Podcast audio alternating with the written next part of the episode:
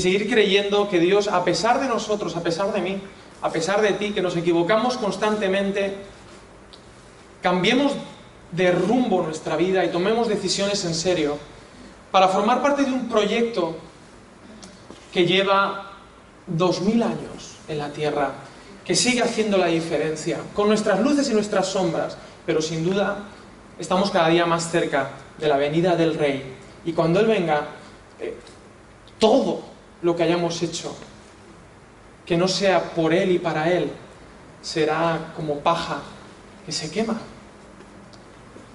Nuestra perspectiva de la vida es muy limitada. Voy a leer mucho, he escrito mucho. Vemos nuestra vida y no vemos patrones hermosos, a veces vemos desastres y esto que te planteo de vivir para Dios es muy bonito, pero tú, tú eres tú y tú vienes con un montón de conflictos y un montón de problemas y un montón de peros. Sí, Alex, la teoría me la sé, pero... ¿no?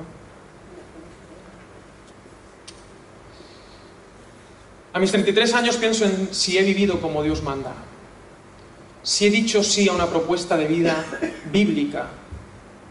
Porque hay muchas propuestas de vida que el mundo ofrece. Todo el mundo quiere responder a estas preguntas cuando hace una obra de arte, y la vida es una obra de arte, y la primera pregunta es ¿por qué? ¿Por qué voy a crear algo? ¿Cuál es la motivación para hacerlo? Y en esta obra de arte llamada vida, hay gente que lo hace por dinero, vive para tener, o por placer, para sentir, o por bienestar, o busca trascender de alguna manera por la fama. La fama no a nivel de números, a veces la fama uno solo la quiere en su círculo, en la gente quizá que le importa, o por seguridad, o por salud, o por qué vivir, por miedo a morir, o por diversión, o por acumular. ¿Por qué hacemos nuestras obras de arte?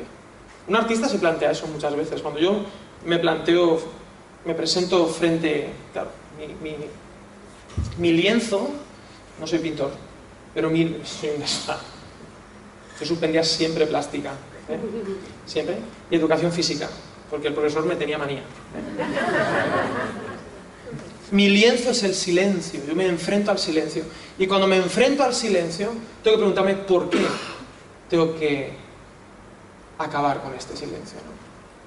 Hay gente que lo acaba por dinero, por fama, o por belleza o porque le molesta el silencio.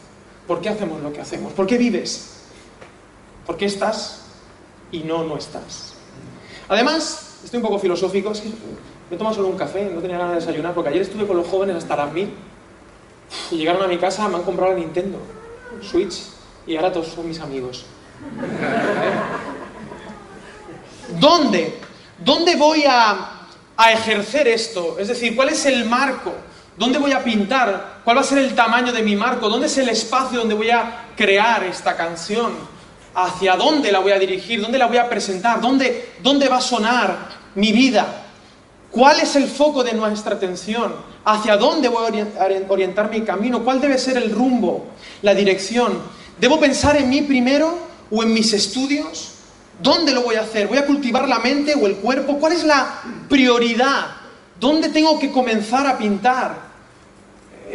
es el objetivo ser, ser bueno, correcto, santo, cumplir con el Estado, con una ideología, con un ideal, con la sociedad. ¿Dónde? ¿Dónde, dónde ejerzo lo que hago y lo que soy? Pero también es el cómo. ¿Cómo lo voy a hacer? ¿Cuál es el programa? ¿Cómo voy a solucionar esto? ¿Cómo voy a acabar? ¿Cómo, lo voy a hacer? ¿Cuáles van a ser los acordes que voy a usar? Y por último, ¿qué? ¿Qué es lo que va a sonar? ¿Cuál es esa canción definitiva? ¿Cuál es el propósito último? La, obra acabada, el cuadro terminado, ¿cuál es? ¿Cuál es la propuesta de Jesús respondiendo a estas cuatro preguntas de cualquier obra de arte y de la vida? Permitidme hacer algo muy friki, por favor. Sé que quizás esto es anti, anti, ¿cómo es? Anti-homilético, anti-escucha, pero en el Evangelio de Marcos, que sabéis que es el primer Evangelio que se escribió, Marcos era un tipo, eh, tenía prisa siempre y escribe un evangelio extraordinariamente activo y presenta a un Jesús que presenta su proyecto desde el minuto uno. Y, quiero leer un texto, 45 versículos quiero leer, de, de Marcos, pero permitidme porque yo para aprender lo he reescrito lo he escrito a mi, a mi rollo, intentando respetar la Biblia, la Reina Valera. He hecho mi, mi versión de Marcos capítulo 1 porque me ayuda a mí a comprender el texto. Yo lo quiero compartir porque nos ayudará a entender cuál es esa propuesta de Jesús. Y te invito a, si quieres, cotejarlo con tu texto, Marcos capítulo 1, pero no te pierdas y presta atención, olvídate de los números que pusieron unos monjes ahí y olvídate de, los títulos que están ahí, pero no son palabra de Dios. y lee, lee seguido ese texto y mira, mira cómo brille. Vamos a tener un poquito de escucha activa, como un club de lectura. Yo sé que esto no está de moda, hemos perdido atención, pero quizás es algo que hemos perdido. Dice así, yo le he llamado lo que pasó según nos cuenta Marcos. Dice, esta historia es acerca de la buena noticia sobre Jesús, el que fue enviado, el Hijo de Dios. Para empezar, un profeta llamado Isaías ya había, predicho lo que iba a pasar hacía 600 años. Antes de que tú vayas, enviaré a un mensajero que irá allanándote el camino y que alzando la voz en cuello en medio del desierto gritará, tened preparada la ruta del Señor, poned recto su rumbo hacia aquí. Por eso, un hombre llamado Juan sumergía en agua a la gente en medio del desierto y les explicaba que eso era como limpiarse de la culpa, ser perdonados, y era una decisión que podía cambiar la dirección de sus vidas. Y acudían a él gente de todas partes, de Judea y su capital, Jerusalén, y los sumergía en el río mientras reconocían las cosas que habían hecho mal. Juan se vestía con piel de camello que se ataba al cuerpo con un cinturón de cuero y su dieta era base de langostas y miel. Además, le decía a la gente, después de mí se acerca uno que es mucho más capaz y digno que yo, tanto que no debería tener ni el privilegio de arrodillarme delante de él para desatarle la correa de sus sandalias, porque yo sumerjo en el agua, pero él os empapará con el Espíritu Santo. Y entonces, uno de esos días llegó Jesús desde Nazaret, una aldea de Galilea, y fue sumergido por Juan en el, en el río. Y cuando salía del agua vio que se desgarraba el cielo y que bajaba el Espíritu como una paloma hacia él. Y se escuchaba una voz desde el cielo que decía, tú eres mi Hijo amado, contigo estoy totalmente satisfecho. Pero luego el Espíritu lo inspiró para que fuera al desierto y estuvo en medio de la nada durante 40 días. Allí su mayor enemigo, Satanás, lo tentaba mucho y además estaba con fieras e incluso había ángeles que tenía a su servicio. Esto es un poco friki, pero pasó, ¿no? Y cuando metieron a Juan en la cárcel, Jesús volvió a Galilea compartiendo a los demás sobre la buena noticia que se trataba del imperio de Dios. Y les decía, ha llegado la hora y el imperio de Dios está más cerca que nunca. Cambiad vuestra manera de vivir, el rumbo de vuestra vida y confiad en esta buena noticia. Paseando por la orilla del mar de Galilea, vio a un par de pescadores, un tal Simón y su hermano Andrés, que estaban intentando pescar algo con sus redes. Y Jesús les dijo, venid conmigo y os convertiré en pescadores de personas e instantáneamente dejaron las redes allí y se fueron con él. Siguió paseando y un poco más adelante vio a Jacobo y a su hermano Juan, hijos de un tal Cebedeo, que estaban en una barca remendando unas redes y también los llamó al momento. Y ni cortos ni perezosos dejaron a su padre Cebedeo, a la barca y a todos los trabajadores que había allí y se fueron con él. Esto hacía Jesús. Y todos fueron juntos fueron a Capernaum. Y el sábado entró Jesús en la sinagoga y se puso a enseñar. Y se quedaban sorprendidos de lo que enseñaba, porque lo hacía con propiedad. No como los profesionales eruditos de aquella época, los sabelo todo. Y había en la sinagoga un hombre poseído por un espíritu malvado que se puso a gritar, ah, ¿se puede saber qué haces aquí, Jesús de Nazaret? Has venido para acabar con nosotros, ¿verdad? Yo sí sé quién eres, el escogido por Dios. Pero entonces Jesús lo censuró y le dijo, cállate ya y sal de esa persona. Y el espíritu malvado, zarandeándose violentamente y chillando, salió de él y se escapó. Y todos se quedaron estupefactos y discutían unos con otros. ¿Pero esto qué es? ¿Qué cosas nuevas nos está enseñando? ¿En nombre de quién le ordena a los espíritus malvados y por qué le hacen caso? Por eso, desde ese momento, la fama de Jesús se extendió muy rápido por todo el territorio alrededor de Galilea. Salieron de la sinagoga y enseguida se fueron a la casa de Simón y Andrés, su hermano, con Jacobo y su hermano Juan. La suegra de Simón tenía fiebre y estaba acostada y se lo dijeron a Jesús. Entonces él se acercó y tomándola de la mano la levantó. Y enseguida se le pasó la fiebre y se puso a servirles en la casa como si nada. Cuando oscureció, aquella misma noche le llevaron a todos los enfermos y poseídos, y toda la gente de la ciudad se amontonó en la puerta de la casa. Se puso a curar a muchos que sufrían varias enfermedades y expulsaba a los demonios y ni, les dejaba hablar porque sabían quién eran. Y antes que amaneciera se levantó y salió de la ciudad y se fue a un lugar desierto para hablar con Dios. Simón y los demás fueron a buscarlo y cuando lo encontraron le dijeron, todo el mundo anda detrás de ti, quieren saber dónde estás. Entonces él les dijo, mejor vámonos a otros pueblos cercanos para que les hable allí también, porque he venido para esto. Y enseñaba en las sinagogas de toda Galilea y expulsaba demonios. Y un día vino un leproso que estando de rodillas le dijo, si tú quisieras, me podrías curar. Jesús tuvo compasión de él y alargando el brazo, lo tocó y le dijo, claro que quiero curarte. En cuanto terminó de hablar, la lepra desapareció, tenía la piel como nueva. Entonces se despidió muy rápido de él, pero le dio una orden muy en serio. Hazme el favor de no decir nada a nadie. Mejor ve al sacerdote de la zona y ofrece por tu curación lo que Moisés nos mandó y que sea algo que les haga pensar a todos ellos.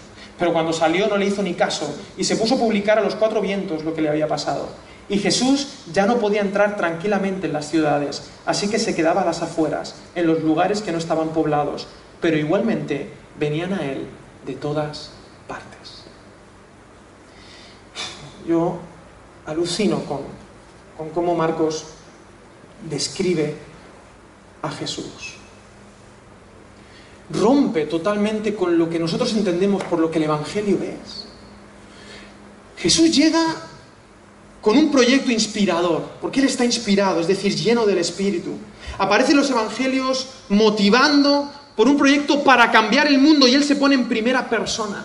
Nos situamos en Galilea, al norte de Judea, al contrario de Judea, que es casi un desierto. Galilea es verde y está lleno de prado, es un lugar alucinante, es un paraíso en medio de, Oriente Medio. Y allí se crió en una aldea en Nazaret Jesús no vino a fundar una religión.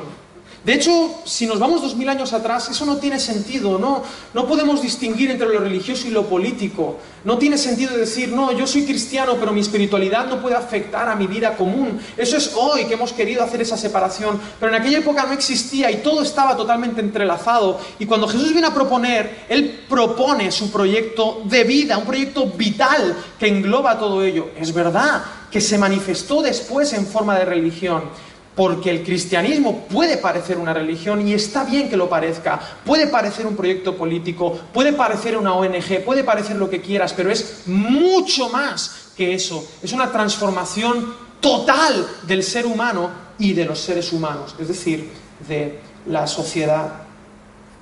Y él vino con una propuesta muy sencilla, la buena noticia, el reino de Dios. Yo he traducido reino por imperio. La palabra reino en Marcos, en los evangelios, es la palabra basilea. Basilea. Y Basilea significa el imperio de Dios. ¿Y frente a qué se oponía la palabra Basilea? Frente a la Basilea de Roma, el imperio romano.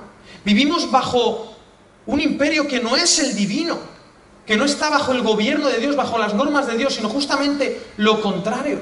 Por eso en Romanos capítulo 10, si no me equivoco, dice que el que confiese con su boca que Jesús es el Señor, será salvo. ¿Frente a qué se oponía ese Jesús estincurios? Jesús es el Señor. Se oponía frente a Caésar estincurios.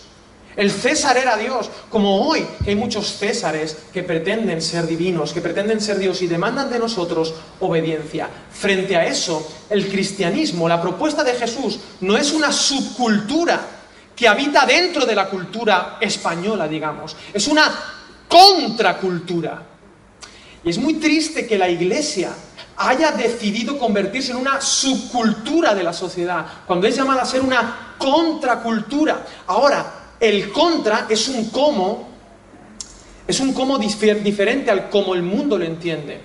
Porque no es un contra con violencia, porque Jesús propone un Dios totalmente distinto al que estaban acostumbrados incluso los hebreos. Cambiad y creed en esta buena noticia. Él obviamente Jesús cuando enseñaba, enseñaba en arameo, el idioma que los sirios les habían enseñado. Y él decía, para el que le interese, me hace gracia como es en, arameo, reino de Dios, Malkuta da jalaja. Él decía, ha llegado Malkuta da jalaja. Así lo decía Jesús. Me resulta, no sé, curioso saber que Jesús lo decía. Bueno, no sé cómo lo diría, ¿no? Va mucho más allá de las creencias y los ritos. Vivir a un Dios como alguien que viene a este mundo a transformarlo, para cambiarlo todo. Y Jesús lo demuestra desde el versículo 1 de Marcos capítulo 1. Él vino a darle la vuelta a este mundo, a no conformarse. Y yo cuando veo este ejemplo y me veo a mí, digo, Dios mío de mi vida, no me queda. Él anuncia ese reino. Y no fue un escriba, mira, Jesús no fue un escriba, ni un maestro de la, ley. Él no explicaba doctrinas sobre Yahvé. Él no iba, o sea, no es como nosotros que soltaban unos sermonacos aquí, doctrinales, mm, usando la lógica A, B, C, D. No, no, no, él, él, era, él era un poeta, un artista. Él contaba historias que duraban poquito y, dejaba que el, que el oyente se inspirara y dijera, yo quiero vivir esa historia, yo quiero ser yo quiero ser ese que es encontrado. Las parábolas que más han trascendido presentaban a un Dios que era padre, Lucas 15, a un pastor. Eh, eran parábolas que tenían que ver con, con la misericordia, con el abrazo. Él nunca explica con conceptos qué es el reino de Dios. No utiliza el lenguaje de los escribas o los sacerdotes. Sigue el camino de los poetas. Sigue el camino de los pintores. Efesios 2, capítulo 10, dice, pues somos hechura suya, creados en Cristo Jesús para buenas obras. ¿Cuáles son esas buenas obras? Bueno, ejemplo tenemos en Jesús. Dice, creados para buenas obras, las cuales Dios preparó de antemano para que anduviésemos en ellas. Un paréntesis. ¿Qué es la Biblia? La Biblia, hay gente que la ha idolatrado hasta un punto, que ha impedido, nos ha quitado, nos ha coartado la libertad. La Biblia es inspiradora y no... Esto no tiene mucho que ver con lo... Sí tiene que ver, es un pequeño paréntesis para el que le sirva. La Biblia es un libreto. La Biblia, la Biblia es un libreto, pero el que tiene que actuar eres tú. El que tiene que formar parte de esa obra de arte que Él ha escrito para que anduviésemos en ellas, eres tú. Eh, Dios, Shakespeare, escribió Hamlet, pero eres tú el que tiene que actuar. De nada sirve saberte el discurso de Hamlet. De nada sirve saberte Romeo y Julieta si no, si no actúas, si eres un actor y no, no, subes al escenario y actúas. Así es la propuesta de Jesús. La propuesta de Jesús no es que te sepas la Biblia, no es que te sepas qué es lo correcto y qué no es lo correcto. Yo estuve encerrado en el conservatorio 10 años, más 4 años antes en una academia, y, y estuve estudiando violín, entre otras cosas, que eran muy aburridas y otras cosas divertidas. Y cuando yo estudiaba violín, yo tocaba el violín. Y esto es de perogrullo. Pero si yo quería ser discípulo de mis maestros, que tuve como 8 o 9 y cada maestro tenía su librillo, yo tenía que tocar el violín. De nada sirve, como muchos de nosotros hacemos, leer acerca de, ay, a ver el violín, vale, pues hay no sé cuántas posiciones, los dedos se ponen a esta distancia, tiene cuatro cuerdas, eso no vale para nada, para absolutamente nada. De hecho, ni el título te vale. Yo tenía el título y yo, cuando he trabajado de músico, ¿sabes cuántas veces he enseñado el título? Cero. A mí me han dicho, a ver, toca. Y yo temo que cuando estemos delante de Dios, vengamos con los títulos. Y Dios te diga, a, ver, toca. Toca, toca algo. Y te diga, no, no, pero esto me lo sé. No, toca.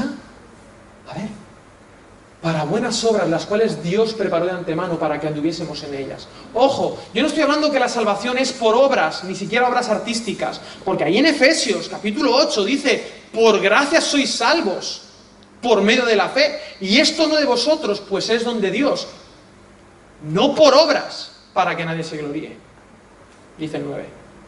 No es por obras, pero el 10 dice, ojo, no es por obras, pero es para buenas obras para. No nos podemos quedar al margen del proyecto de Jesús. No nos, es, no nos ha dado esa opción. Pienso. Sigo. Si tuviésemos hoy grandes poetas cristianos para inspirar a la gente otra vez, para que cambiaran las cosas, si hubiera más gente que se pareciera a Él, la vida organizada tal como la quiere Jesús, ¿Cómo sería el imperio romano? Esta era la pregunta que Jesús quería responder. Jesús no hablaba, los gnósticos eran unos rayados, que querían soluciones teológicas y ya está, que vivían, ¿sabes? Eh, eh, porque tan pecado es rebajar el mensaje como elevarlo hasta un punto impracticable. Pero Jesús era concreto. El Evangelio de Dios es concreto. Tiene nombres y apellidos. El Evangelio de Dios es definido.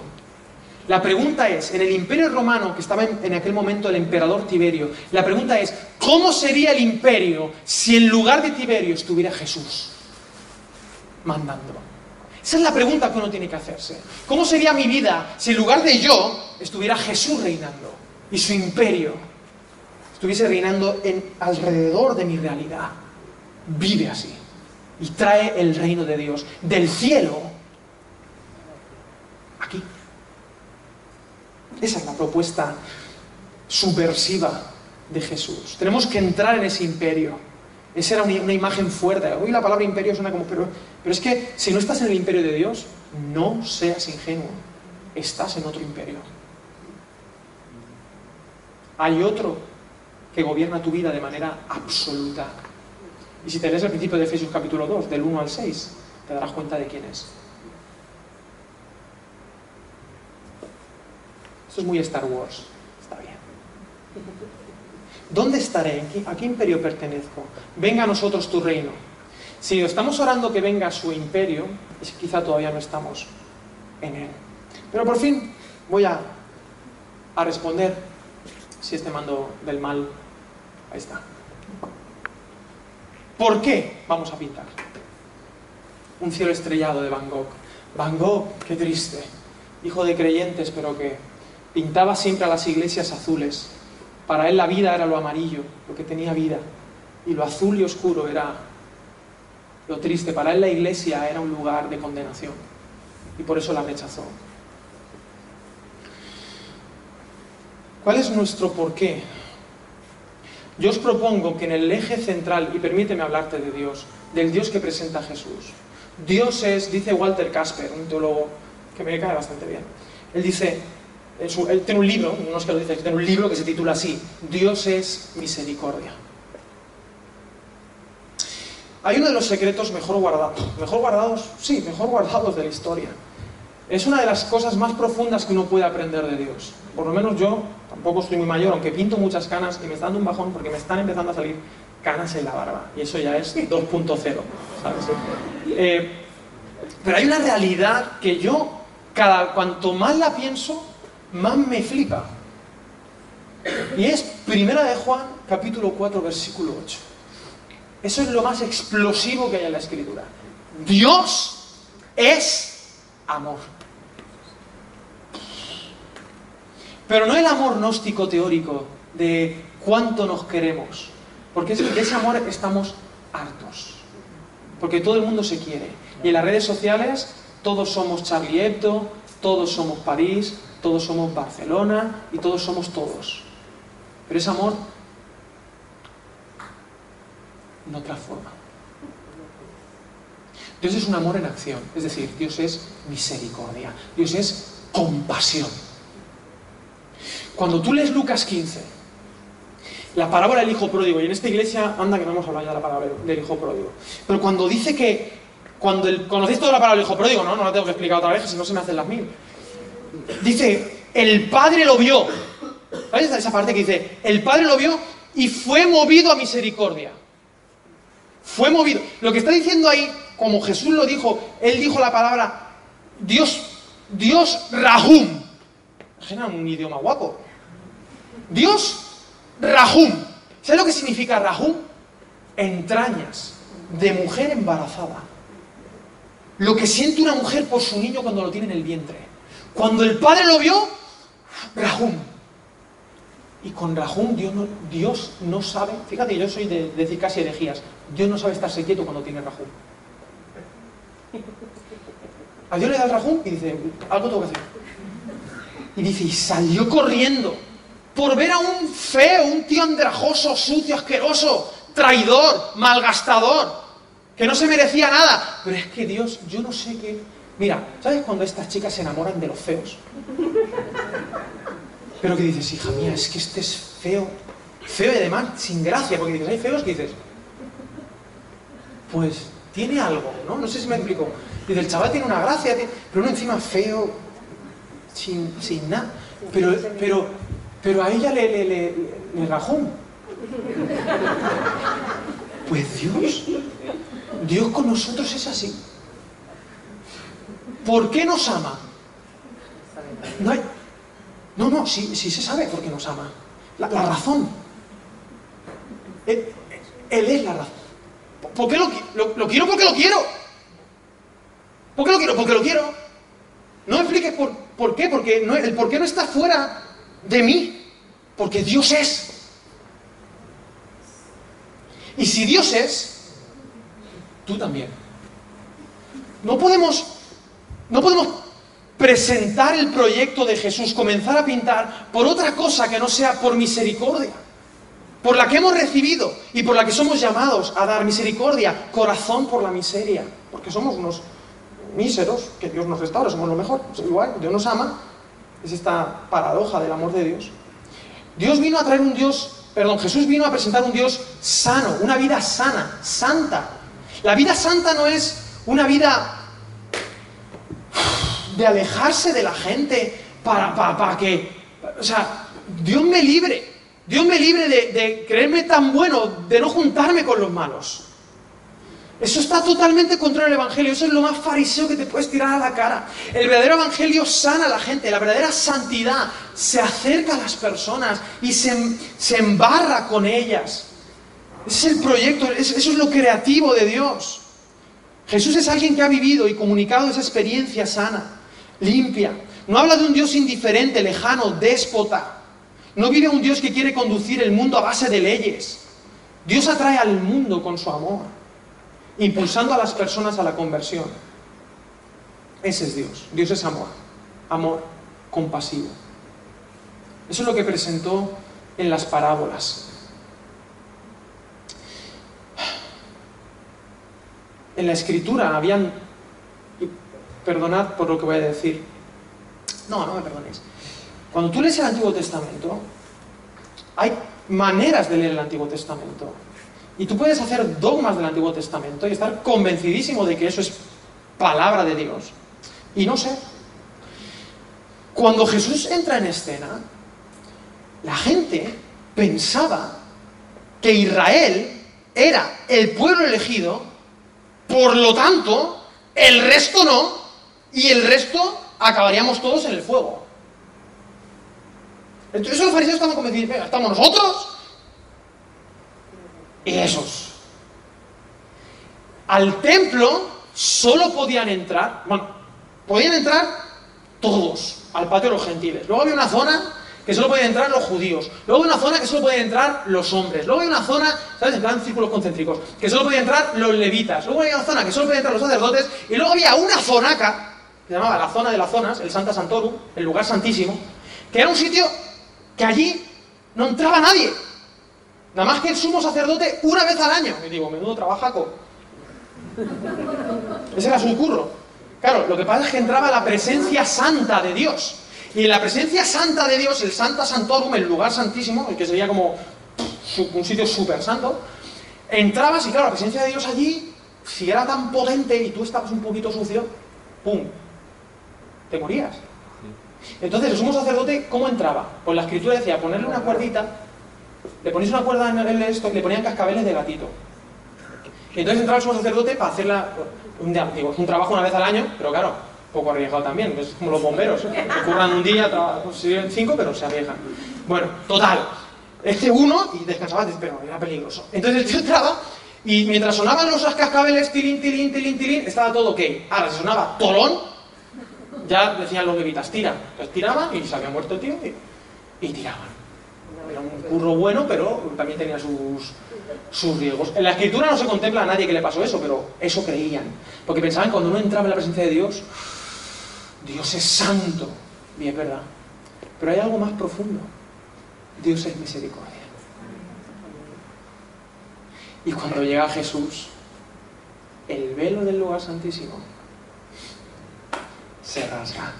Y la misericordia de Dios se extiende más allá del lugar santísimo. Eso es el proyecto de Jesús. Ese es el porqué.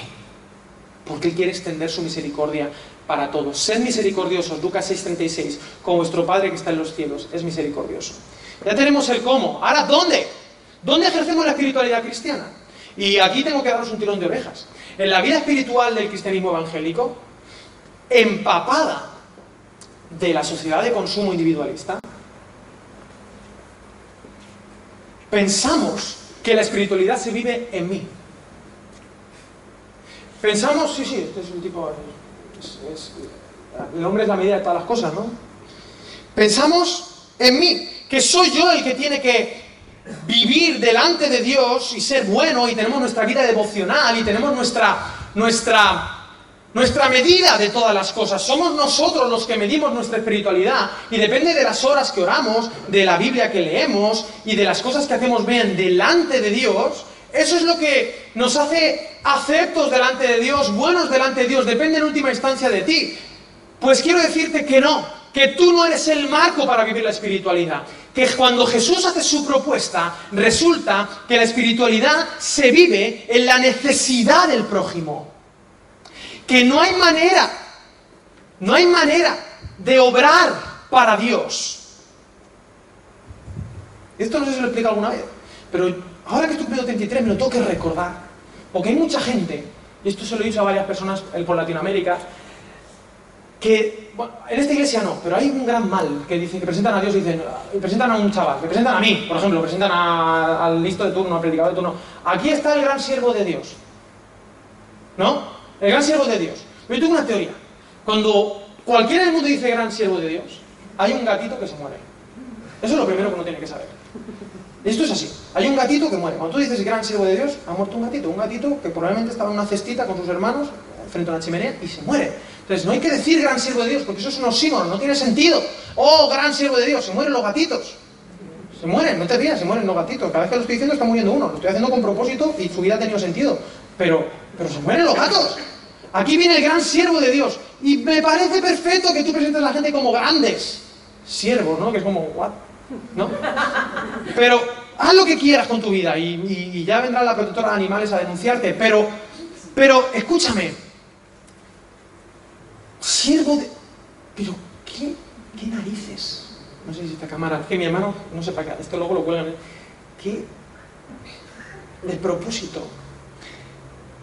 Gran, ¿Cómo, puedo servir a Dios? Pero si Dios no necesita nada. ¿Pero cómo voy a servir a Pero si Dios no tiene necesidad de nada. ¿Pero qué le hace falta a Dios?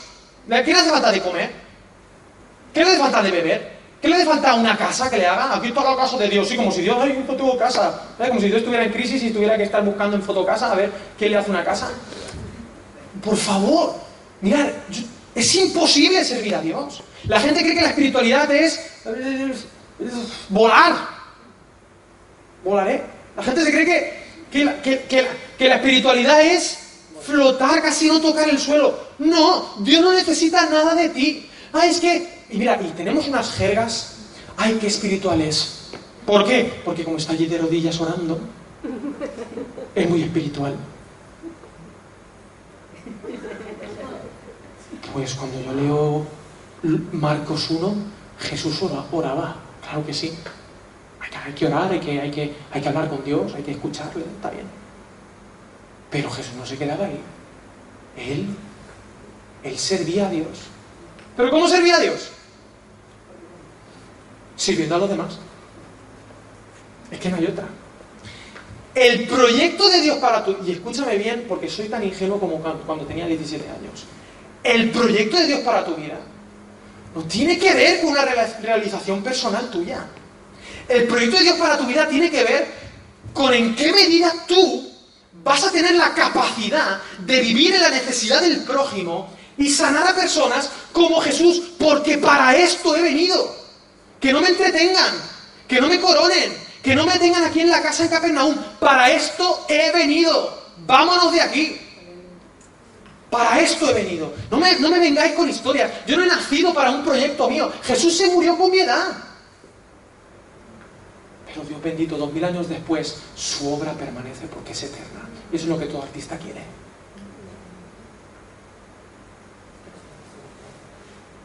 sigo siendo tan ingenuo que creo que esto moviliza y que te hace pensar, un momento, un momento. Pero entonces la vida es, no es en mí, es en los otros. Como Dios, porque Dios es misericordia. Lo acabamos de decir el primer punto, ¿no? ¿Y qué misericordia puede tener Dios consigo mismo?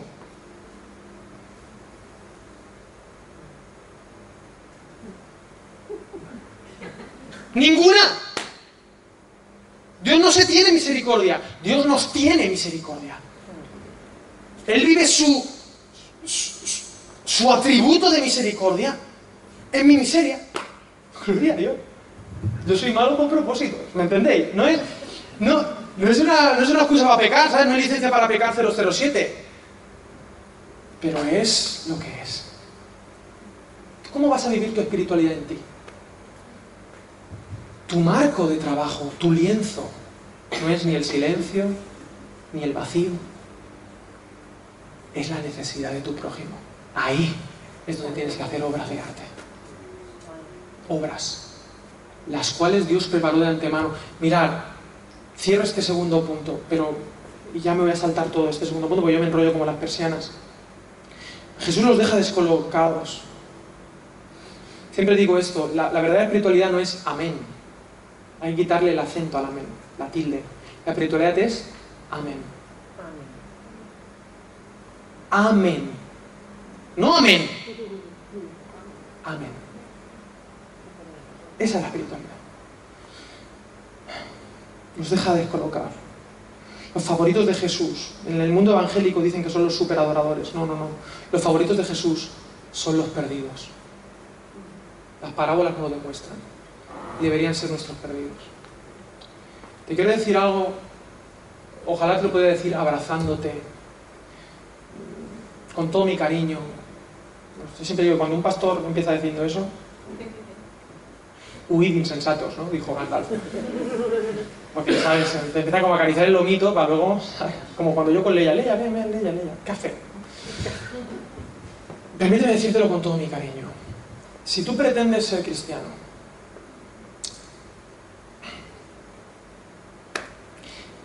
déjate el gnosticismo, ¿vale? Déjate ser cristiano, déjate las teorías. las teorías las sabemos. Tú puedes ser cristiano, pero no estás involucrado de manera real, genuina, auténtica en la vida de otros. Personalmente pienso que es imposible.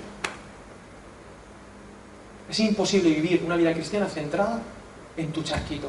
Lo hablábamos en la espiritualidad narcisista. Sí, Alex, pero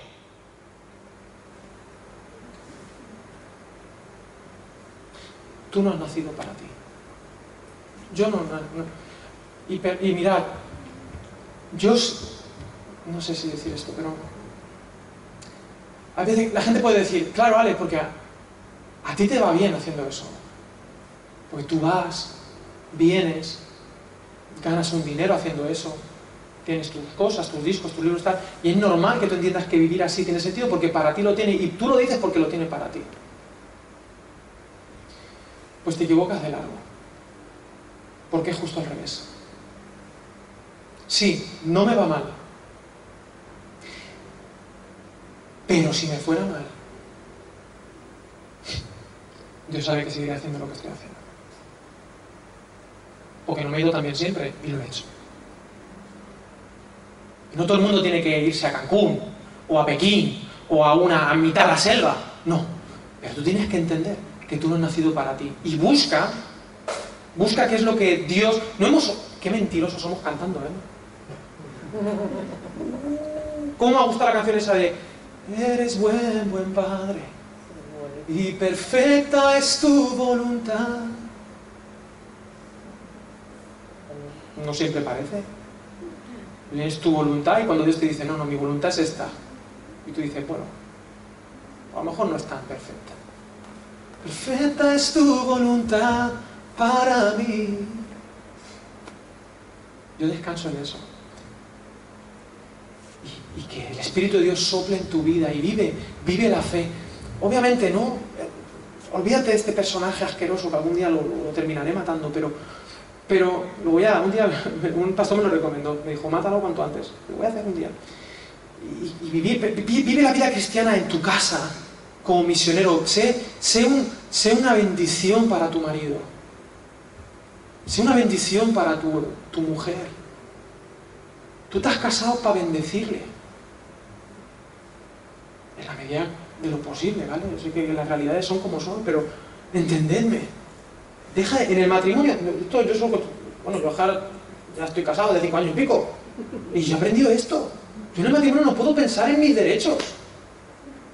hay hombres que van por ahí recitándole versículos a la mujer. Es que la Biblia dice que te ¿Tú sabes cuántas, cuántas mujeres se van a sujetar por tu decirle el versículo ese? ¿Dónde va, flipado? O sea, sirve a, tu esposa como Cristo. ¡Cristo! Sirve a la iglesia. ¿Y qué hizo Cristo? No abrió la boca. Walter, te veo, enfocado. Servía. Tú has nacido para bendecir a tu mujer, a tu marido. Y déjate ya esta guerra de sexos, estos feminismos y, machismos y embrismos atroces que, exigen derechos. Pero, pero es que en el imperio de Dios no se trata de derechos, se trata de qué hay que hacer aquí. La ley queda atrás, no es una cuestión de derechos, de es que a mí me pertoca a ti te pertoca y injusticia. No, no, no. ¿A dónde hay que dar la vida por uno? ¿Por quién hay que darla? ¿Por mi mujer? Pues se da. Sí, porque yo tengo derecho. Que no, que Jesús tenía más derechos que tú y que yo juntos y se fue a una cruz por ti. Ese es el proyecto, la obra maestra de Jesús. No te enfades, ¿sabes? ¿Está todo bien? Me, me, entendéis, pero es que me... Y yo creo en esto. Creo que somos mucho más que valores humanos que nos quieren vender las injusticias. Que no, que no, que no. Que no se trata de eso, se trata de servir a los demás, porque es la única manera, la única manera de servir a Dios. Oh, gran siervo de Dios. A otro gato se muere. Ese es el marco. Los demás, no tu propia. Los demás. Los demás. Los demás, aunque no se lo merezcan. Aunque tú creas que no se lo merezcan. Porque Jesús veía a la gente. Lucas 15.1. Perdóname, yo, soy, yo estoy con Lucas 15, ¿sabes? Se acercaban a Jesús todos los, todos los malos. Y Jesús veía en ellos gente. Gente para dar misericordia. Punto 3, este más cortito. La acción curadora de Jesús. ¿Cuál es el estilo de Jesús? Porque he dicho que el Evangelio... ¿Qué cuadro es ese? ¿De quién es ese cuadro? Decidlo, decidlo. A ver, ¿quién es el autor? Con tantas cosas raras ahí. No, Miró, no. Picasso. Es un Picasso. ¿Y cómo es que es un Picasso? A lo mejor no lo había visto nunca, pero has dicho, bueno, pues es Miró, bueno, más o menos. ¿Por qué? Porque es abstracto, es rarito. ¿Por qué es Picasso? Porque es el estilo de Picasso. ¿Sí o no? Y a veces tú puedes ver un cuadro, no sabes de querer. Yo estoy convencido que a mí me enseñan un cuadro de querer y yo ya tengo tan abstraídos toda esta movida que yo digo, ¿y ese cuadro es de querer? Aunque no lo haya visto nunca. ¿Por qué? Porque digo, es que el estilo del autor va por ahí. Hay gente que me dice, ah, mira, tus canciones, ¿ahora qué suenan? A Alex. digo, pues muy bien. Eso buscamos todo artista. Que digas, pues tengo una marca. No que me digan, es que que eres una copia de no sé quién, es una copia. Esto es, un artista y el, motivo de suicidio de todos los artistas. No, quiero tener mi marca. Bueno, pues, ¿cuál es la marca, el estilo de Jesús, el cómo? Porque he dicho que somos una contracultura, pero a veces que no lo hemos hecho como Jesús. Y hemos ido contra, con espadas, con lanzas, enjuiciando a la gente. Pero es que ese no es el estilo de Jesús, cazando pecadores. ¿No has visto a los que van cazando pecadores por la vida en YouTube? Sí, sí, sí. Que en el Facebook, que digo, pero pero vas cazando pecadores, ¿quién te crees que eres? Vas por ahí cazando gente como si eso fuera. Vete tú a saber que ya termino cinco minutos. Vete. Es, que. Digo, pero, pero, pero, pero es que ese no es el estilo del artista de Jesús. Estás, estás, estás haciéndolo mal. Somos una contracultura, me parece perfecto. Porque la gente dice, no, es que, es que vivimos. Eh, eh, mira, mira cómo Dios ve las cosas, ¿eh? Atención. Nosotros pensamos que la sociedad está ahí y que nosotros como que estamos como intentando llegar a la sociedad y está bien, estamos como ahí, llegando. Pero a los ojos de Dios, la iglesia está en el centro de la historia y la sociedad está alrededor. Entonces uno tiene que quitarse los complejos que tenemos, porque la gente acomplejada es la más agresiva. Y yo creo que la iglesia es agresiva porque está complejada. Y ya está bien. Hay que deshacerse esos complejos y decir, che, pero sí que cuando venga Cristo... Así que vamos a vivir como sí, vamos a vivir en la Basilea, pero al estilo de Jesús. No yendo ahí a saco, sino diciendo, ¿cómo hacía Jesús las cosas? Mira. Era la marca de la casa. Él iba cazando pecadores, él veía enfermos y los sanaba. Veía demonios y los expulsaba. Que te calles. Yo casi pongo ahí que te calles. Sin piedad. Con las personas misericordia, con los demonios. Es decir, cualquier estructura mental que esté amargándote la vida, cualquier concepto que te deshumanice, sea un demonio o sea una idea, sin piedad. Sin piedad. Yo con las ideologías no tengo ninguna misericordia. Porque las ideologías son, muchas de ellas, mismísimos demonios. Pero con las personas, misericordia, no espadazos. Sanar a la gente. Sanar, curarles. ¿Y por qué estar en contra de sus estructuras? Porque los están deshumanizando. Y si yo tengo misericordia de mi madre, si yo veo que hay algo que está destruyendo a mi madre, yo odio lo que está destruyendo a mi madre. ¿Me hago entender? Quitémonos los complejos, pero sanemos. Cuando he leído el capítulo 1 de Marcos, Jesús no para. ¿No para de qué? De predicar el mensaje, de sanar a la gente y de expulsar demonios. Y tú y yo tenemos que hacer lo mismo. Yo no sé si tú eres pentecostal o no, pero no te eres llamado a expulsar demonios. ¿Me hago entender lo que quiero decir? A lo mejor lo tienes que hacer así, plan rapa, papa, y a lo mejor alguno, yo qué sé, yo soy de los que piensa que algunos bichillos por ahí puede haber. Pero son bichillos, ahí están. Pero también tenemos el nombre de Jesús y el nombre de Jesús. Pero hay otros bichillos que son peores. Porque si se te manifiestan allí los bichillos, pues ya lo ves, a dos cuernos y con un, tridente y rojo, pues Satanás. Y tengo las herramientas, no pasa nada, ¿sabes? Aunque empiece a sonar la música del exorcista, que aunque le dé vuelta a la cabeza, de verdad, no, a mí eso no me asusta. A mí lo que me asusta son las cosas diabólicas civilinas, que es el estilo de Satanás. Es el style. Y tú eres llamado a sanar a la gente, sanando, sanando. Eso es lo que hacía Jesús. Es inconfundible. Jesús es inconfundible. Tú quieres acabar con el pecado. Pero en el centro, y aquí me la juego, y voy a dejar tiempo para preguntas, dos minutos y termino. ¿Cómo? Angelina, no te rías, estoy predicando. Me la juego, ¿no? Me la juego. Mira lo que voy a decir. El interés principal de Dios no es acabar con el pecado. Me parece que no. El interés de Dios es acabar con el sufrimiento. Pero el pecado hace sufrir. Y por eso Dios quiere acabar con el pecado. Pero Dios no es tan así como es que me han, ofendido. pues tengo que hacer algo. No. Dios ve a la gente y tiene misericordia y dice, eso lo está destruyendo el pecado. Yo quiero acabar con el sufrimiento. Por lo tanto, acabo con el pecado. Pero la iglesia quiere acabar con el pecado, pero que la gente sufra. Pero no, macho, no, no, no. Ese no es el estilo de Jesús inconfundible. Él venía a sanar. Él veía gente pecadora, sí, pero veía gente enferma. Y tú y yo somos eso. Y tenemos que ser llamados a sanar y a expulsar lo que hay que expulsar de la vida de la gente, claro que sí, sin piedad. Cállate y sal de él. Pero abrazando a las personas, al estilo de Jesús. Dios quiere acabar con el sufrimiento. Y por último, el objetivo final de todo y el principio, la pintura. En el eje central del mensaje del cristianismo no hay una serie de dogmas que seguir.